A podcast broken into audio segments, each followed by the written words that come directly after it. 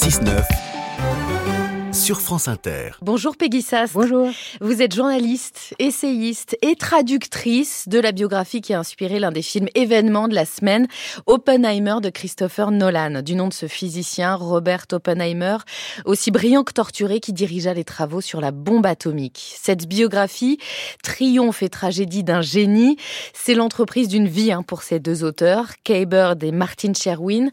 25 ans de travail, près de 900 pages, auréolées du prix Pulitzer une énorme traduction pour vous, on va y revenir. En tout cas, on peut dire que vous connaissez très bien cette histoire, Peggy Sastre. Vous avez vu le film.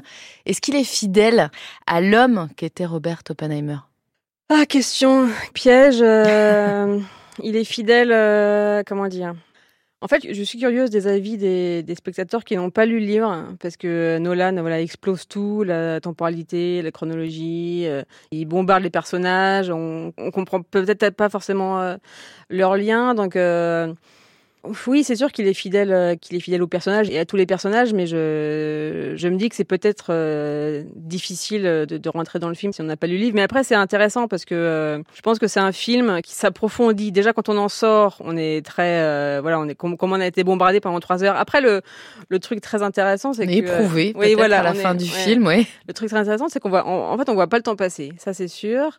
Même si c'est un film très bavard. Hein, voilà, il voilà. devait l'être forcément, hein, parce qu'il s'inspire d'une biographie imposante quand mm. même. On voit pas le temps passer et, voilà, on en sort, on est ébranlé et on mûrit le truc et je pense qu'un deuxième visionnage, si on a encore trois heures à y consacrer, c'est là qu'il se, qu'il se révèle. En quoi était-ce un, scientifique hors norme, Robert Oppenheimer?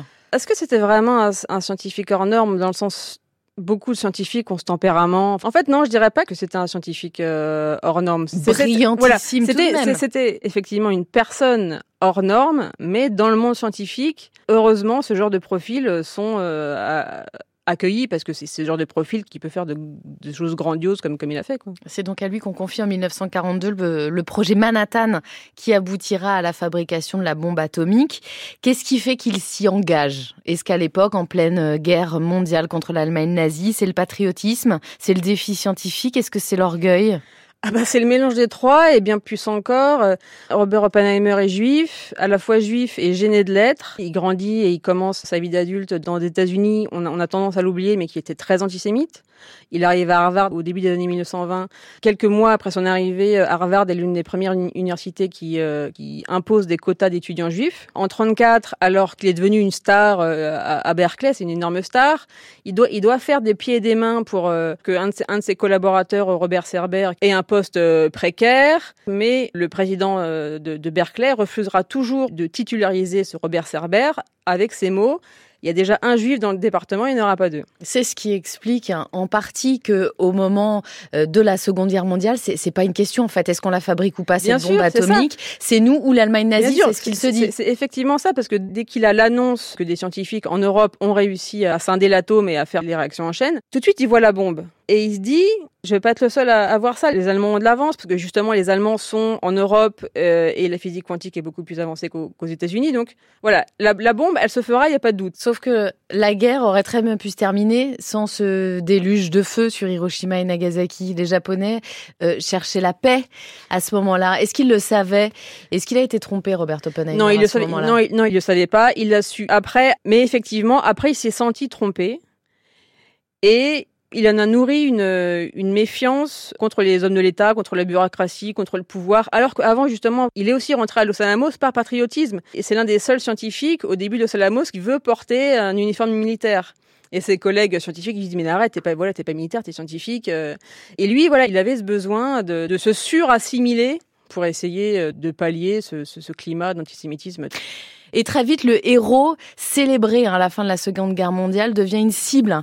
Est-ce euh, parce qu'il se montre soucieux de la non-prolifération nucléaire, Peggy Sastre? Est-ce parce qu'il se prononce contre la bombache, la super bombe Est-ce parce qu'il est victime de la chasse aux sorcières, du macartisme, hein, contre tous ceux qui pourraient se rapprocher d'idées communistes?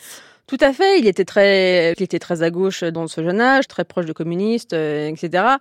Mais, mais, le fait est que toutes ses amitiés euh, et toute sa proximité avec le Parti communiste étaient connues euh, quand il est rentré à Los Alamos. Et en 54, on lui renvoie tout ça à la figure pour en fait lui faire payer effectivement le fait qu'il s'oppose à la bombage, le fait qu'il soit même un, apôtre de la non-prolifération. Mm. Lui, en fait, il voulait faire la bombe atomique en disant ça va finir cette guerre, mais ça va finir toutes les guerres. Est-ce qu'il pouvait pas s'y attendre à ça? Est-ce qu'il n'était pas aussi brillant que naïf, un peu, Robert Oppenheimer? Oui, il était naïf, et il, avait un fanatisme de la vérité, et c'est ça qu'il a, qu'il a. La chasse aux sorcières, c'est l'élément qui explique ça. Mm. Pour juste euh, donner un détail, en fait, la plus grosse accusation qu'on lui reproche, euh, c'est d'avoir été approché par quelqu'un qui voulait faire passer des secrets de la bombe aux Russes. Et ça, en fait, il aurait pu très bien ne pas le dire parce que c'était dans un dîner, personne n'était là, etc. Et en fait, six mois après, il a ce truc, il le tenaille en disant non, mais il s'est passé un truc, il faut que je le dise. Et, là, il, il, enclenche toute une, toute une séquence qui ira jusqu'à sa disgrâce et, mm. qui le détruira d'une certaine façon. Le film explore bien cette tension entre la science et la politique par cette audition de 54 mm. où il essaie de défendre son mm. habilitation de mm. sécurité. En fait, c'est son honneur qu'il essaie de défendre à ce moment-là. Et il pose aussi cette question, le film, les scientifiques sont-ils redevables de l'usage que le politique euh, font de leur invention Comment Oppenheimer s'est posé cette ah, ça, c'est la grande question. Enfin, lui, lui, il a été très clair là-dessus. Il a dit à plusieurs reprises, euh, l'usage et l'application, c'est pas, euh, c'est pas ma guerre, quoi. Et il s'est jamais excusé pour l'utilisation non, de la formellement, il s'est jamais, formellement, il s'est On le sent rongé par la culpabilité, mais il ne l'exprime pas. Voilà. Il exprime un peu. Typiquement, il y a, il y a cette rencontre euh, très célèbre avec Truman peu après la guerre, où il, lui dit voilà, j'ai du sang, sur les mains. Truman prend ça à la rigolade. Beaucoup de choses, en tout cas, attestent dans ses dires qu'il était effectivement très tiraillé, mais après, comment ne pas l'être, quoi? La traduction de cette biographie, c'est des mois de travail hein, pour vous. Est-ce qu'on ressort indemne d'un tel travail? Ah non, on sent pas. Après, je pense que, comment dire, il y a eu un truc... Euh, entre ce livre et moi, c'était très, ça, a été très bizarre. Enfin, c'est toujours bizarre parce que c'est pas un livre que j'ai écrit, mais c'est l'un des plus personnels de ma carrière en fait. Pour quelle raison?